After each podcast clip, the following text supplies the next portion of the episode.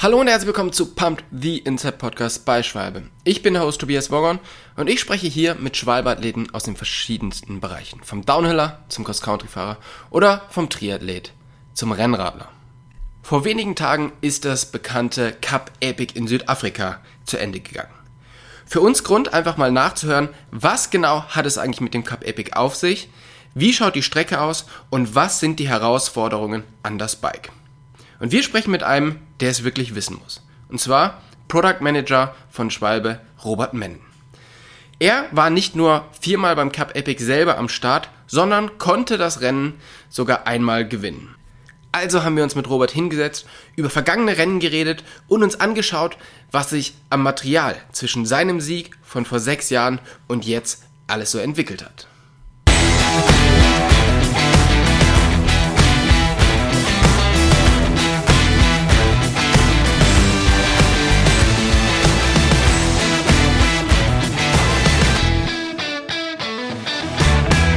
Herr Robert, vielen, vielen Dank, dass du dir heute die Zeit nimmst, mit uns den Podcast aufzunehmen. Wo bist du denn gerade?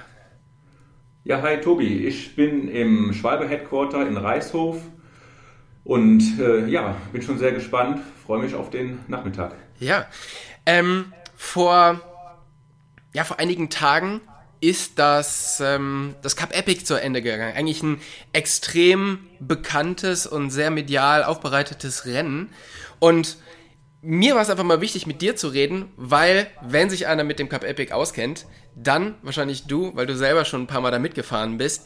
Kannst du uns so ein bisschen Überblick geben, was genau ist das Cup Epic? Weil die meisten Leute haben den Namen wahrscheinlich schon gehört.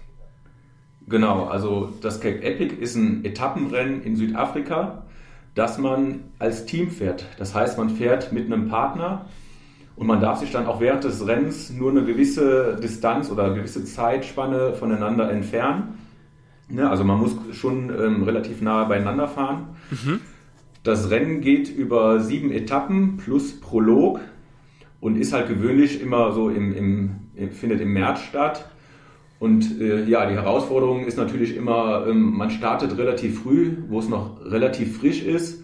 Und ja, Südafrika, ich glaube, ich brauche es keinem sagen, da wird es dann auch schon mal mittags hin relativ warm, über 30 Grad. Und das ist dann natürlich schon eine Herausforderung, auch weil es relativ viele unbefestigte Wege sind, also ein sehr hoher Trailanteil, sehr viele Wege auch, wo man sich denkt, hier ist wahrscheinlich das ganze Jahr über sonst keiner mit dem Rad unterwegs. Von daher sehr anspruchsvoll, man muss immer sehr konzentriert fahren und äh, ja, man erlebt auch viele Überraschungen. Ja, okay. Wenn du sagst, sieben ähm, sieben Stages, also das ist an sieben aufeinanderfolgenden Tagen, oder? Genau, sieben Tage plus halt der Prolog, also im Prinzip acht Tage Rennen fahren. Mhm. Und das startet nicht immer am gleichen Ort, sondern ist, startet jeden Tag eigentlich an einem anderen Ort, oder? Wie ist das? Genau, also grundsätzlich, die Route ist, äh, wird jedes Jahr neu vorgestellt. Das kann man so ein bisschen vergleichen mit der Tour de France. Ne? Also ja. es ist äh, jedes Jahr eine neue Route. Ähm, es ist auch Start und, und Ziel ähm, jedes Jahr ein bisschen anders. Und man fährt, ich glaube, inzwischen ist es teilweise so üblich, dass man zwei, drei Tage an einem Ort ist, von wo aus gestartet wird. Und dann gibt es aber Überführungsetappen, das heißt, man hat wieder ein neues ähm, Ziel. Ne? Also man ist nicht die ganze Woche am, am selben Ort und startet von da, sondern man ist mal zwei Tage an dem Ort, dann geht es zum nächsten Etappenziel, dann ist man da vielleicht wieder zwei Tage oder vielleicht auch mal nur einen Tag. Ne? Das variiert immer so ein bisschen. Und tendenziell ist es halt auch so, dass man mitten auf dem Feld wird dann auf einmal Stadtziel aufgebaut, viele Zelte, die, die Profis, wie, wie wir damals, wir sind halt im, im ähm, Camper, haben wir geschlafen mhm. und da entsteht halt richtig so eine kleine Zeltstadt. Und das ist halt für mich auch das Besondere beim Cape Epic, weil du halt nach dem Ziel immer noch mit der ganzen, mit dem ganzen Drumherum auf dem, auf dem Spot bist. Ne? Also wenn du das mit einer Transalp oder so vergleichst, nach dem Ziel geht jeder seiner Wege, jeder geht in unterschiedliche Hotels und beim Cap Epic ist es für gewöhnlich so, dass du halt an dem Startziel bleibst und dann ganz andere Atmosphäre natürlich wahrnimmst. Ja, das heißt, wenn du dich auf der Strecke mit wem anlegst, dann musst du davon ausgehen, dass du den am Abend auch nochmal wieder triffst. Genau, hast am Abend dann Zeit, das irgendwie nochmal gut zu machen und äh, unter normalen Umständen würde ich sagen, gehst du mit dem Bier trinken, aber natürlich während so einem Wettkampf äh, ist das nicht so das private Mittel. Ja. Ähm, was ganz spannend ist, was du gerade erzählt hast, ist, dass du ja mit deinem Partner in einem gewissen ähm, Abstand nur sein darfst. Wie, genau. Wie groß ist der Abstand? Ich glaube, der war damals schon eine Minute oder anderthalb Minuten. Das heißt, es ist möglich, Sichtkontakt zu verlieren. Einfach weil ähm, die Erfahrung zeigt, gerade wenn du noch in einer sehr großen Gruppe bist und es turbulent hergeht, hast du nicht immer direkt die Zeit, da zu gucken, wo ist dein Teampartner.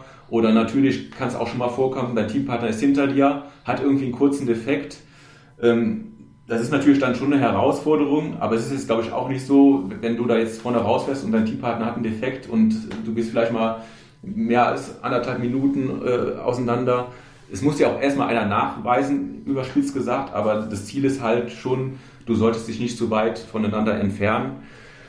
Ähm, ich glaube, der, der Hintergrund, warum man das macht, ist wahrscheinlich auch gerade für die vielen Amateurfahrer ein Sicherheitsaspekt, wenn ja. man da ähm, unterwegs ist. Ne? Und das ist halt eigentlich auch nochmal eine zusätzliche Challenge, weil du weißt nie, ob du genau mit der gleichen Form beim Cap Epic antrittst. Und es ist eigentlich auch immer so, der eine hat hier mal gerade seine guten Minuten, da ist der andere gerade am Leiden. Und wenn man wirklich ein Level ist, selbst dann ist es oftmals so, dass der eine halt äh, gerade sich ein bisschen besser fühlt und der andere ein bisschen schlechter. Und das ist halt nochmal eine zusätzliche Komponente im Vergleich zu den meisten Eintagesrennen, wo man halt für sich selber startet. Mhm. Und das Spannende an dem Rennen ist ja wirklich, dass es so früh in der Saison ist, man eigentlich ja noch nicht so einen richtigen Vergleich zu den anderen Teams hat, oder? Weil es keine Weltcup-Saison vorausgegangen ist oder schon einige Rennen vorher waren, sondern man startet ja wirklich ähm, recht früh im Jahr und dann entscheidet sich, okay, sind wir hier auf einem Level, äh, wie sind die anderen unterwegs? Wie ist das denn? Du hast gesagt, es wird unglaublich warm, die Strecken sind natürlich recht lang, sieben Tage am Stück ist jetzt auch nicht so, nicht so ganz einfach runterzureiten. Ähm, Gibt es da auch schon mal Spannungen so im Team? Und ist es auch schon mal so, dass man dann doch vielleicht guckt, dass man äh, den, den Abstand schon auf einer Minute hält, dass man mal so ein bisschen Zeit für sich alleine hat? Oder ist man wirklich so fokussiert zu zweit im Tunnel, dass man eigentlich versucht, alles zusammen zu machen? Also man probiert schon relativ nah beisammen zu fahren, aber wie eben gesagt, ne, wenn du da in einer Gruppe mit ähm, fünf, sechs oder mehr Teams bist, dann ist es jetzt nicht zwingend erforderlich, dass du immer Hinterrad an Hinterrad fährst, sondern da ist es auch schon mal so, dass du halt leichte Lücken hast. Und gerade wenn du dann natürlich in einen Single Trail fährst, und du bist vorne und dein Kollege hat halt, sag ich mal, zehn Mann dazwischen, dann kann es auch mal passieren, wenn einer von denen reißen lässt oder sowas, dass da halt eine Lücke entsteht. Ja. Von daher ähm, ist es, glaube ich, schon relativ locker, was dieses, äh, äh diese Zeiterfassung angeht. Aber es sollte halt nicht so sein, dass du da konstant irgendwie alleine rumfährst und äh, dich nie triffst. Also es sollten halt schon die Ausnahmefällen oder der Rennsituation dann in dem Moment geschuldet sein. Mhm. Und ähm, ja, Thema Spannungen.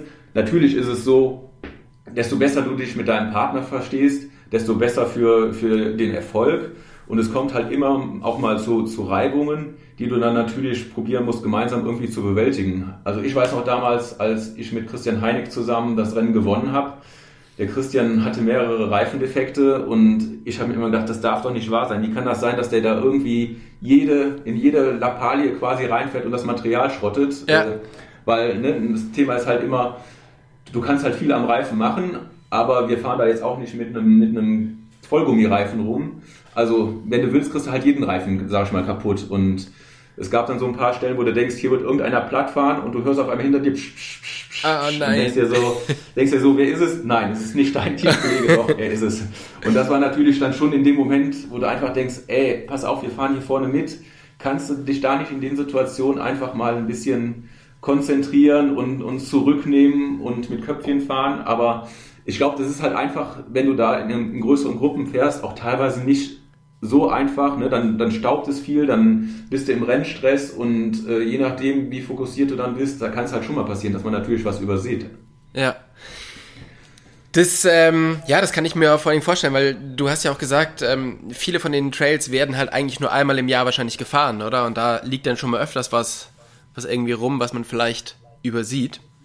Genau. Ähm, das Jahr, als du ähm, gewonnen hast oder als ihr gewonnen habt, da war es ja so, dass du eigentlich gar keinen Platten hattest, oder? Und dein Kollege doch ein bisschen mehr. Woran denkst du liegt es, dass jemand dann mehr Defekte hat wie der andere? Also man muss halt sagen, im Vorfeld, wir sind extra schon früher zum, zum, nach Südafrika geflogen, haben auch im Vorfeld da schon ein, ein Rennen bestritten. Ähm, einfach auch, um schon mal an die Hitze und das ganze Klima gewöhnt zu werden, was, was auch sehr wertvoll war äh, für mich. Ne? Wenn man aus dem kalten Winter kommt, dann ja. da in die Hitze, dass man da einfach schon mal dran gewöhnt ist. Und das nimmt man natürlich auch schon als ähm, irgendwie Test. Und da hatte sich auch schon abgezeichnet, dass wir trotz gleichem Material, wo wir natürlich auch schon gesagt haben, wir nehmen hier nicht die, die Leichtreifen, sondern Gewicht ist hier sekundär. Wir gehen auf Nummer sicher, fahren mit sehr viel Milch. Ähm, selbst da war es schon so, dass, dass äh, Christian leider einen Defekt mehr hatte. Ähm, war aber, glaube ich, auch in dem Moment äh, alles in, in Ordnung, weil er sagte, okay, ähm, lerne ich draus und, und für die Zukunft äh, probiere ich das zu vermeiden. Ja, und im, im Renngeschehen, ähm, glaube ich, kommt es dann doch anders. Das Thema ist halt eine Linienwahl, gerade beim Cape Epic je nachdem, wenn du da halt äh, nicht gerade auf der Ideallinie fährst und, und fährst ein bisschen mehr links oder rechts, da hast du halt schnell mal irgendwie große, dicke Steine oder ähm, viel bekannt sind auch Devil Fawns. Das sind so im Grunde Kugeln, die in alle Richtungen Dorn haben. Und es kann halt echt Etappen geben, wo du von den Dingern halt zig im Reifen hast. Ne? Also mhm. den, den ersten Defekt, den der Christian hatte, da haben wir uns dazu entschlossen, einen Schlauch reinzuziehen, weil das irgendwie mit, der, mit, der, ähm, mit diesem Plug nicht funktioniert hat. Ja, dann machst du den Reifen auf und stellst fest, da sind hunderte von Dornen drin. Ne? Und dann denkst du dir, ja, wenn du da jetzt den Schlauch reinziehst, der ist direkt kaputt. Und dann gehst du halt erstmal schön mit deiner Hand, mit dem Handschuh da durch, sprichst die ganzen Dornen ab und hoffst dann, dass es irgendwie mit dem Schlauch äh, weitergeht. Aber ja, so ein Schlauch hält dann 10 Minuten. Also ein Schlauch beim Cape Epic, keine Lösung. ähm, so viel sei schon mal gesagt. Und von daher war uns dann auch auf den Folgeetappen klar, ähm, du, du, Schlauch ist wirklich nur die allerletzte Lösung, um überhaupt noch irgendwie ins Ziel zu kommen, aber du musst probieren, das Tubeless-System wieder fit zu kriegen. Mhm. Und dann fährt man denn eher platt, wenn man vorausfährt oder wenn man hinterher fährt?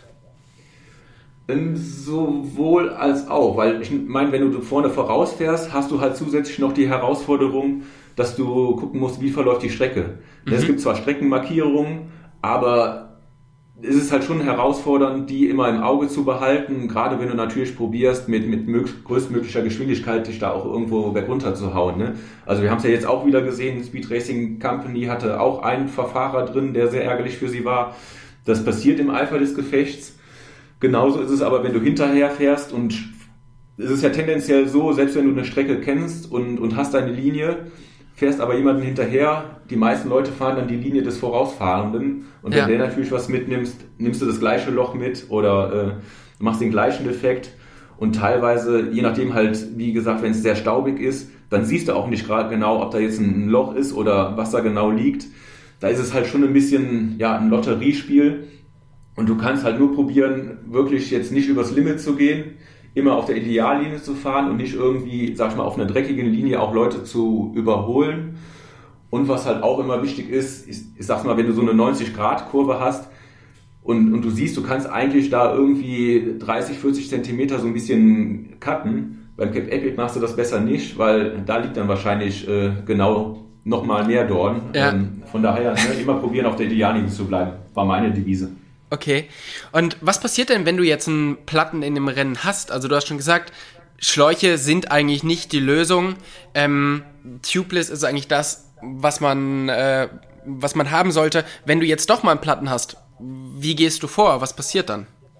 Genau, also ähm, zuerst probierst du natürlich, dass du das möglichst früh entdeckst, nach Möglichkeit sofort anhalten und probieren oder gucken, wie groß das Loch ist weil oftmals ist es ja so, dass die Milch einfach einen Moment braucht, um ein Loch ähm, zu schließen. Ne? Und mhm. wenn du dann das Loch nach unten hältst, ähm, kannst du, hast du vielleicht noch Glück und das Loch wird halt durch die Dichtmilch geschlossen.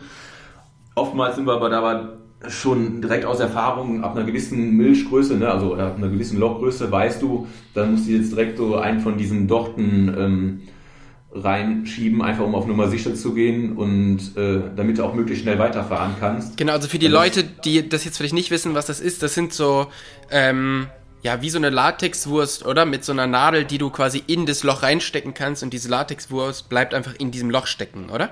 Genau, weil bei den meisten Defekten äh, bringt die dich noch relativ, oder die meisten Defekte sind in einer Größe, wo du damit halt nochmal einen Defekt ähm, wieder reparieren kannst.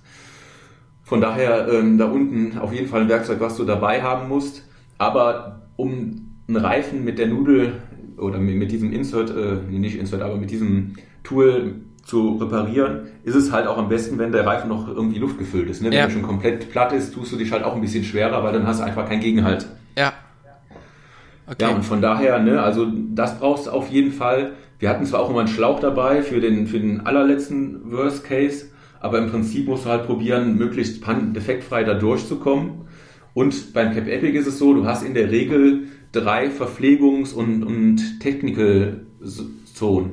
Da kannst du halt quasi den Service buchen, dein Laufrad dahin zu stellen, eine Toolbox hinzustellen, sodass du da einen Anlaufpunkt hast und selber am Rad was reparieren darfst. Ne? Und ähm, du weißt halt im Vorfeld immer, an welchen Kilometerständen diese Zonen sind, sodass du dann natürlich auch überlegen kannst, wenn im Fall eines Defektes lohnt es sich bis dahin weiterzufahren oder verliere ich ähm, einfach, weil ich vielleicht einen Platten habe, zu viel Zeit, um überhaupt dahin zu kommen. Mhm. Das musst du dann halt im Rennen spontan entscheiden. Ähm, ist halt immer, äh, ja, in der situativen, ne, musst du situativ entscheiden, wo bist du und wie lange wird es noch dauern. Ansonsten gibt es halt immer noch die andere Möglichkeit, so war es zumindest damals, als wir das Rennen gefahren sind. Ähm, viele der Top-Teams hatten Backup-Teams, also ein Zweiteam, ähm, die dann einfach im Fall eines Defektes, wenn sie in der Nähe waren, das, das führende Team unterstützt haben. Okay. Das war halt auch eine Möglichkeit, um einfach dafür zu sorgen, dass du ein, ja, nicht so ein großes Risiko hattest, im Fall eines Defektes da irgendwie unendlich viel Zeit zu verlieren. Also wie kann man sich dann so eine Unterstützung von einem Backup-Team vorstellen? Also es hängt natürlich davon ab, ähm, wo die genau auch wirklich rumfahren. Also sag mal, beim Start ist ja jeder noch in einem Pulk mhm. und am Ende hast du natürlich auch richtige Abstände. Und du musst natürlich ein Gefühl dafür entwickeln, wie weit wird dieses Backup-Team hinter dir sein. Im Idealfall ist es nur kurz hinter dir, vielleicht siehst du es sogar noch. Dann können sie dir halt direkt das Laufrad zur Verfügung stellen.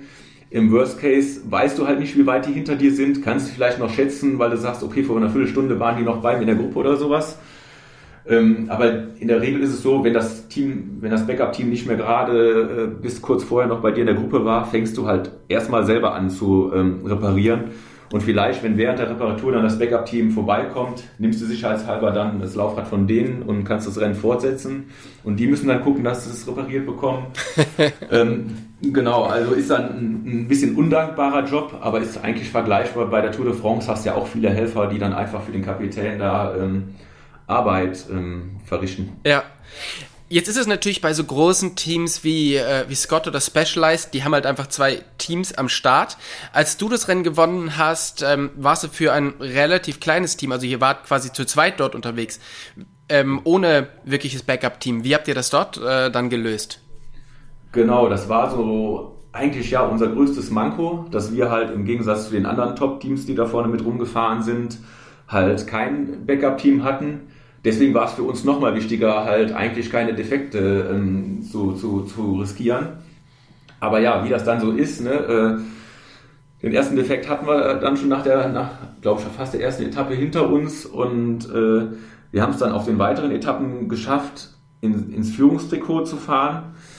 Und dann war natürlich die Überlegung, Mist, also sobald wir einen Defekt haben, sind wir halt raus. Ne? Also das ja. liegt dann gar nicht an unserer eigenen Stärke oder sowas, sondern einfach ein blöder Defekt kann dir halt hier, das ist äh, übertrieben gesagt, das Genick brechen.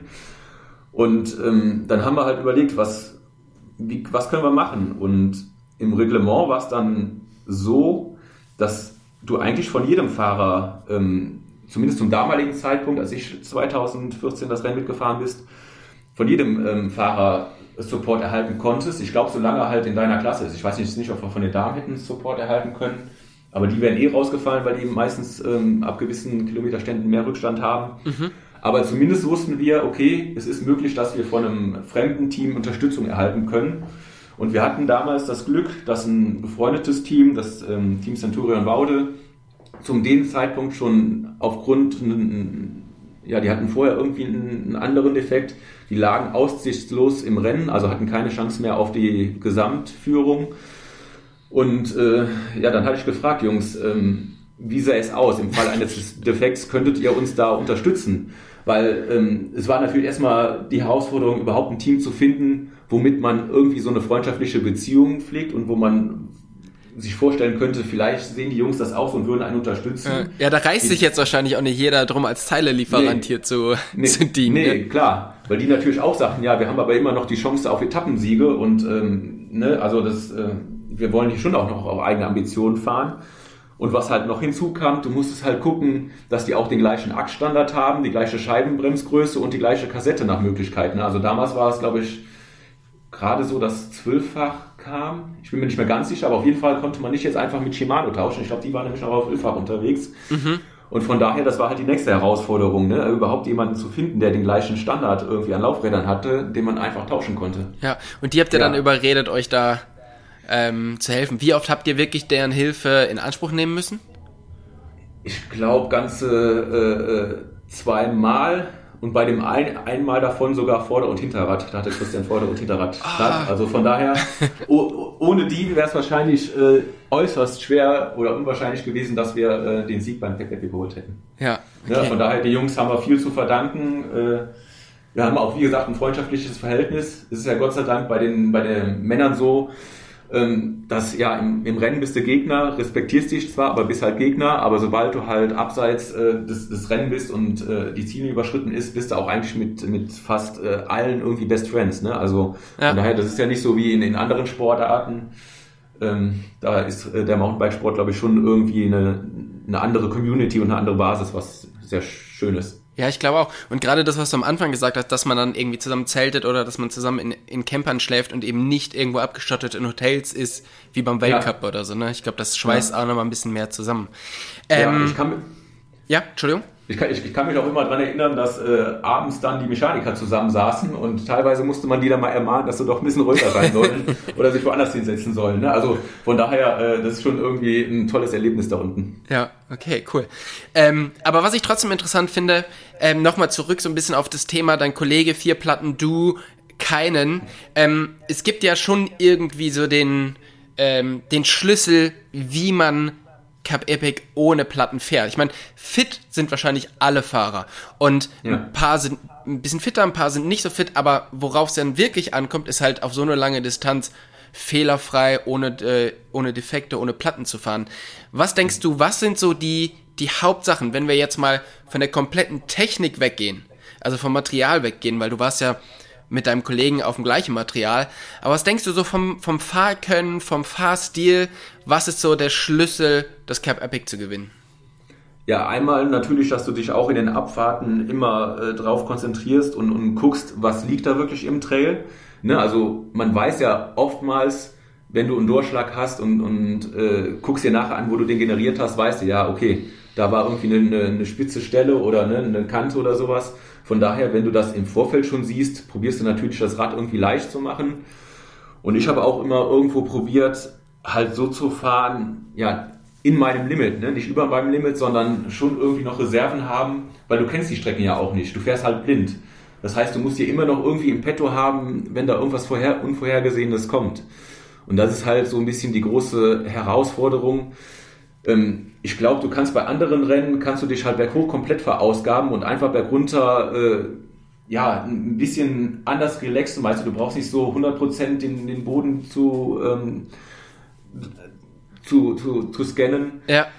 Und kannst da einfach ein bisschen mehr relaxen, aber beim Cape Epic musst du halt einfach wirklich die ganze Zeit topfit sein und, und konzentriert und gucken, wo fährst du besser nicht rüber und äh, ja, wo kannst du drüber fahren ne? und wo musst du vielleicht mal das Rad irgendwie leicht machen oder drüber springen. Ähm, natürlich ist es auch irgendwie Glück und das richtige Material, also da spielen mehrere Faktoren zusammen. Es ist jetzt auch nicht so, ich bin da insgesamt viermal gestartet, dass ich bei jedem Cape Epic mit, mit null Defekten durchgekommen sind, bin. Ja.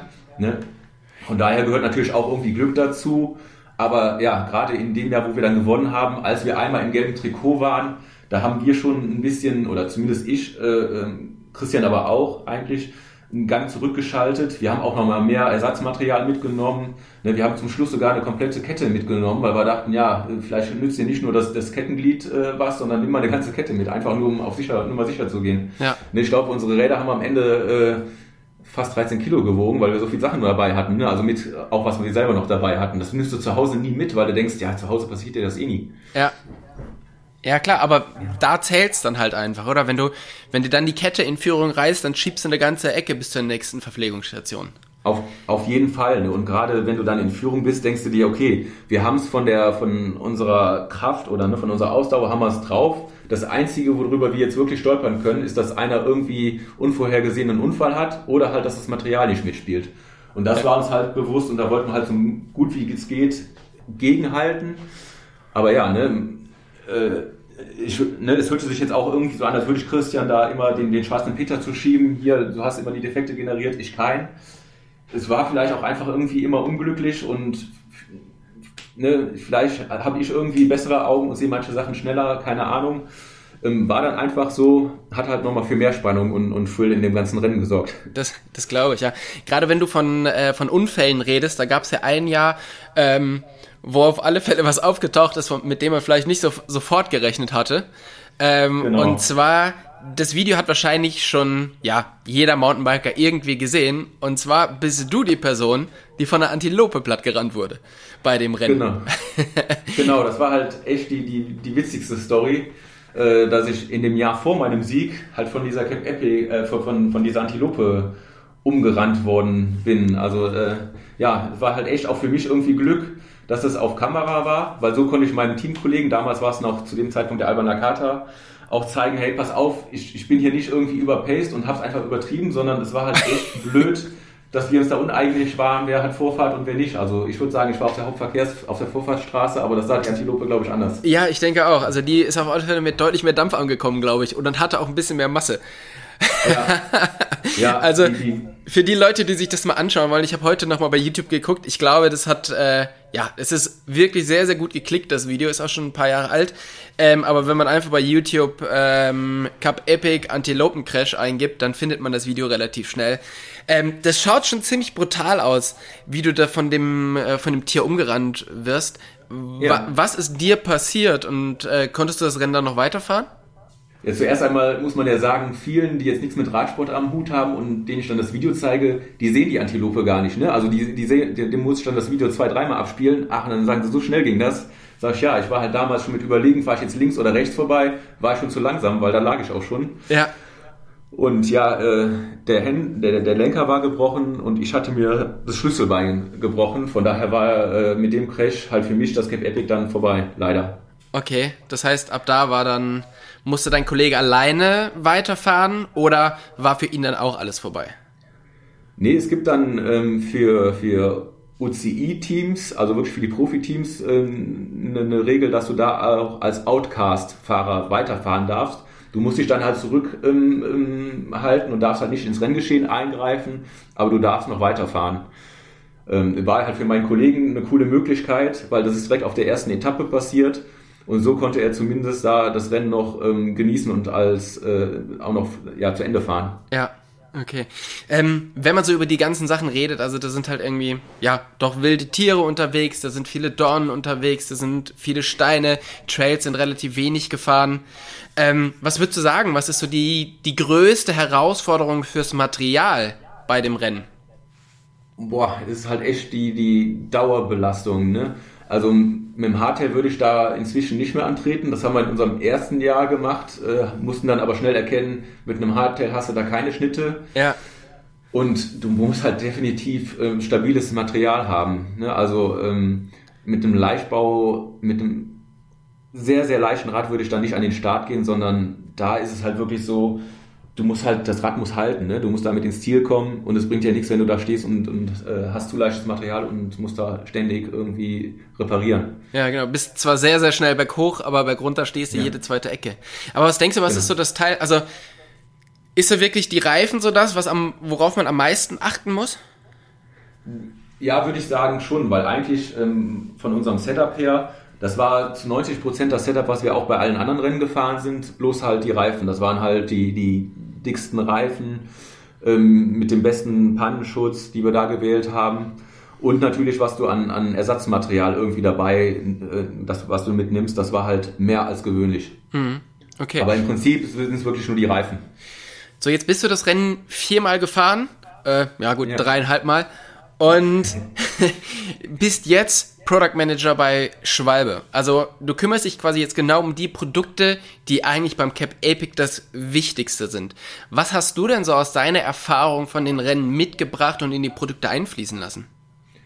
Ja, für mich war es halt sehr wichtig zu sehen, wie viele Leute da defekt haben und das ist ja nicht nur beim Cap Epic so. Generell, wenn wir uns da schon mal den, den Cross-Country- und, und Marathon-Bereich angucken, müssen wir einfach feststellen, dass wir in den letzten Jahren schon eine Entwicklung haben, dass man einfach schneller bergab fahren kann. Ne, die erste, also fangen wir an, damals hat's die, die, als Scheibenbremsen kamen, konntest du schneller fahren. Dann kamen 29er, Tubeless-Systeme. Inzwischen fahren die Jungs mit Dropper-Posts. Die Geometrien sind ähm, auch nochmal abfahrtslastiger geworden. Ich würde sagen, die, die Federelemente sind auch äh, besser geworden. Heißt, du kannst heute einfacher eine höhere Geschwindigkeit in der Abfahrt fahren. Mhm. Und ähm, da macht es halt keinen Sinn, dass die Reifen auf dem Stand von vor zehn Jahren bleiben. Ne, da müssen halt auch die Reifen mitziehen, weil die sind die Kontaktpunkte ähm, zum, zum Untergrund. Und da war klar, da müssen wir was tun. Weil es war halt nicht nur beim Cap Epic so, dass wir gesehen haben, da gibt es Defekte, sondern auch im, im Cross-Country World Cup. Ne, wir hatten damals eine sehr leichte Karkassenkonstruktion, die, die Leitgen-Konstruktion, die war irgendwann im World Cup nicht mehr konkurrenzfähig. Da hatten die Jungs dann halt einfach ähm, zu viele Defekte damit und die sind freiwillig halt auf die schwereren Reifen gewechselt. Und da machst du dir dann schon Gedanken und denkst dir, okay, Gewicht hat für viele oder ist immer noch ein sehr wichtiges Kriterium, aber es ist nicht das alleinige Kriterium und das Gesamtpaket ähm, muss halt stimmen. Weil wenn man sich aber, wenn man sich heute ja auch die Cross-Country-Weltcup-Strecken äh, anschaut, das hat ja nichts mehr damit zu tun, wie es vielleicht vor zehn Jahren noch war, oder? Genau.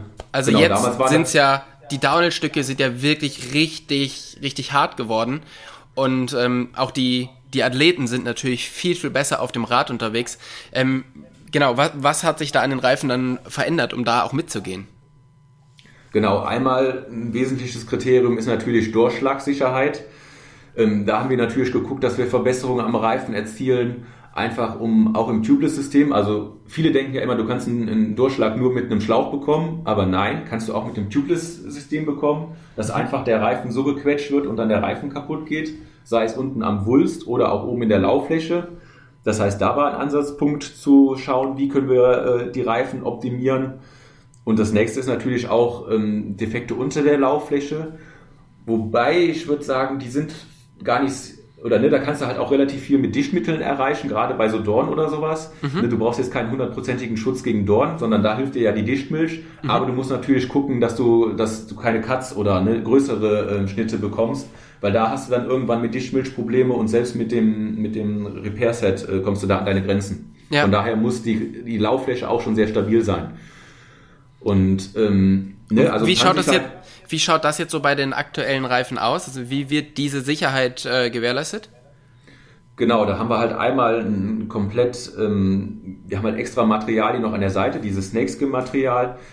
Ähm, Vielleicht grundsätzlich, man muss unterscheiden, wir haben im Cross Country zwei unterschiedliche Karkassenkonstruktionen.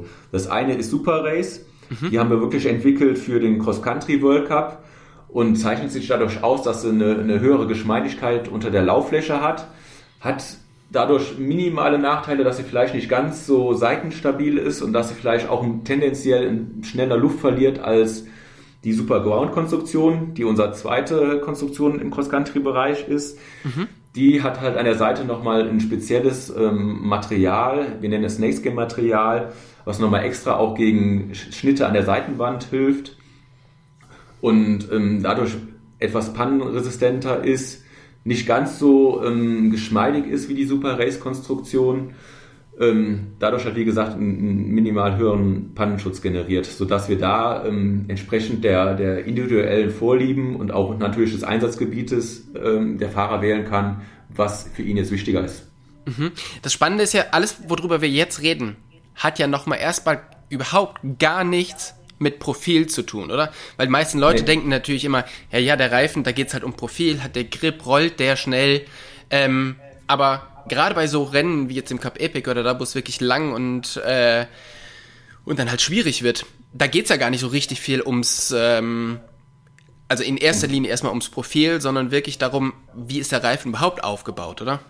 Genau, also wirklich der Karkassenaufbau. Die Karkasse ist eigentlich das Skelett des Reifens und darüber definierst du halt einmal die, die, die Stabilität und, und äh, Geschmeidigkeit des Reifens, aber halt auch wesentlich wirklich den Pannenschutz. Ne, und da gab es in den letzten Jahren schon Entwicklungen, dass wir gesagt haben, wir müssen einfach die Reifen auf ein, anderes Niveau bringen und einfach ja dem, dem Zahn der Zeit anpassen.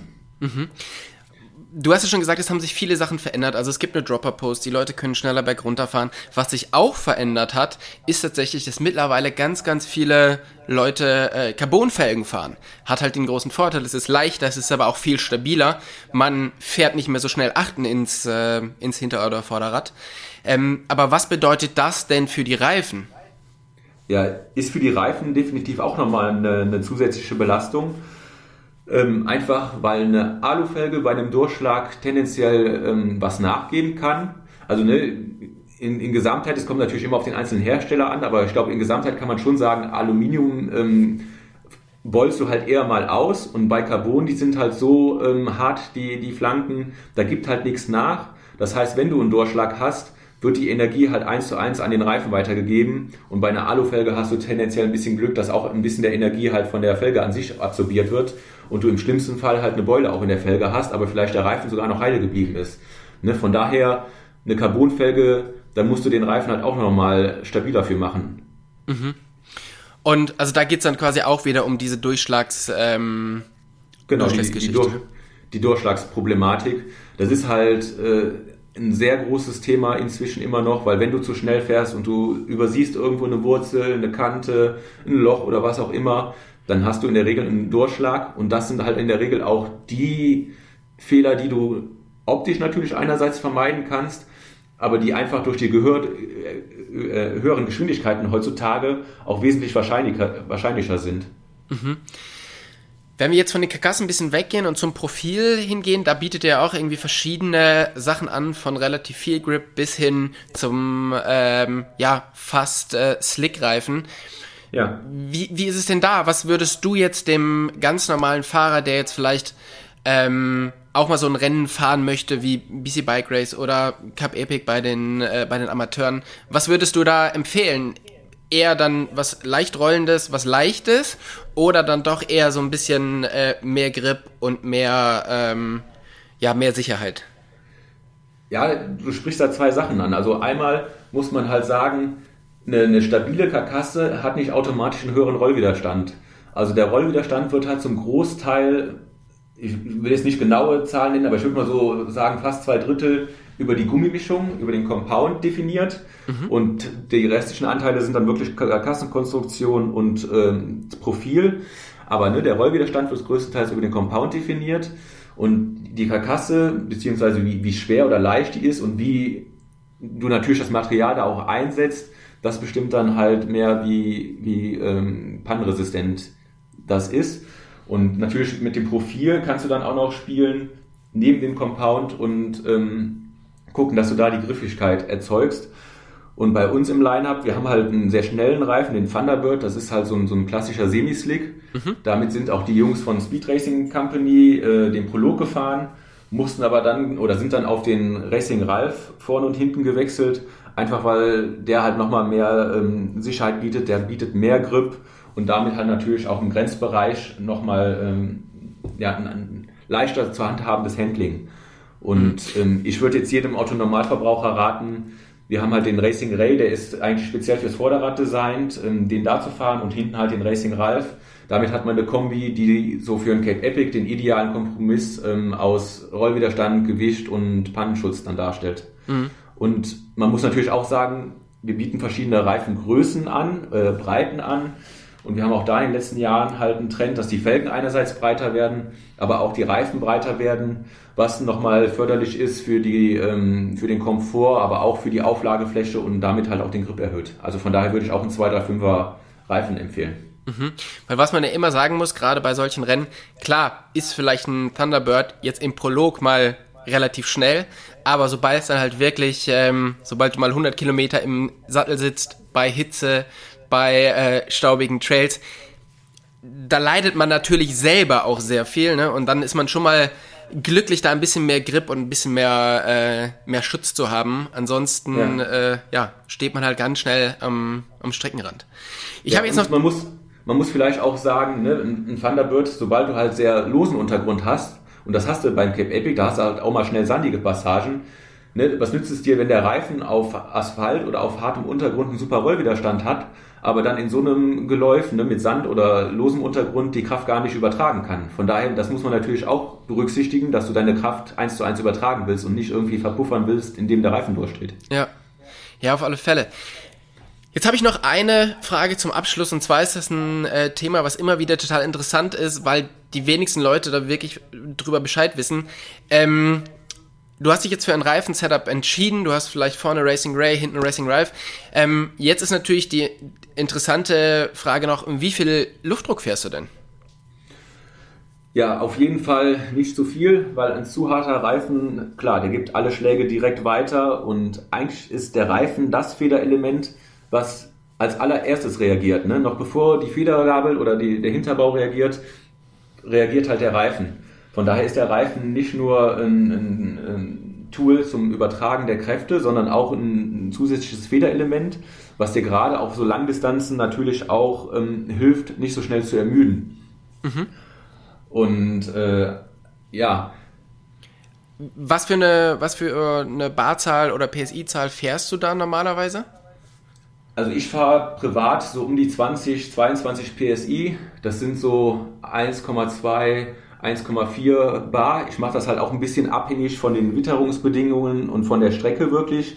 Aber ich fahre halt schon tendenziell einen sehr niedrigen Druck, einfach um die Vorteile wie mehr Griffigkeit, mehr Komfort, mehr Geschmeidigkeit auch wirklich zu nutzen.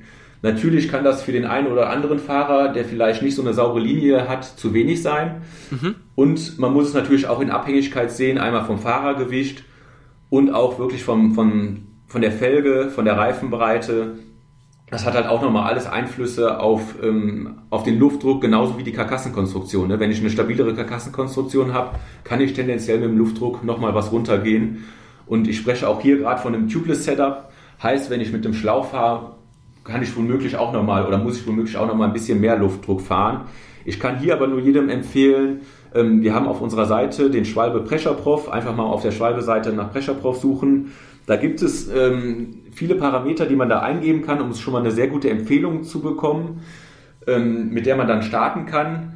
Aber auch immer gerne mal probieren, was, wie fühlt sich der Reifen an, wenn ich noch 0,1, 0,2 Bar runtergehe oder wie fühlt er sich an, wenn ich 0,1, 0,2 Bar mehr gehe. Ne? Also da muss man sich auch individuell ein bisschen herantasten und für sich fühlen, ähm, was taugt mir persönlich bei dem jeweiligen Einsatzgebiet, bei dem jeweiligen Untergrund am besten. Mhm. Und ich glaube, das, was du vorhin gesagt hast, das ist ganz spannend. Es gibt quasi keinen festen Luftdruck, den man immer fahren sollte, sondern je nachdem, wie wie nass es ist, wie matschig es ist, ähm, aber auch wie der Untergrund ist, kann man schon mal hin und wieder mit dem Luftdruck entweder hoch oder auch wieder ein bisschen runtergehen und da einfach mal so ein bisschen ausprobieren. Genau, und das Wichtigste ist auch gerade, wenn man jetzt so ein Cap Epic fahren will, man sollte halt jetzt nicht beim Cap Epic anfangen, da mit dem Luftdruck zu experimentieren, sondern das muss halt zu Hause erfolgen. Ne? Da muss man zu Hause, muss man wissen, wie kann man sich auf den Reifen verlassen, auf sein Setup. Das muss halt alles ähm, im FF quasi sitzen. Ja. Super, Robert, vielen, vielen Dank für deine Zeit. Ähm, du hast mir extrem viele Fragen beantwortet und äh, war super cool, mit dir mal darüber zu sprechen. Und äh, ja, ich hoffe, wir sehen uns zunächst mal wieder bei Schwalbe im Headquarter und gehen mal zusammen eine Runde Radfahren. Ja, gerne. Also bist gerne eingeladen und ich freue mich drauf. Wunderbar. Vielen Dank. Tschüss. Jo, mach's gut. Ciao. Ciao, ciao.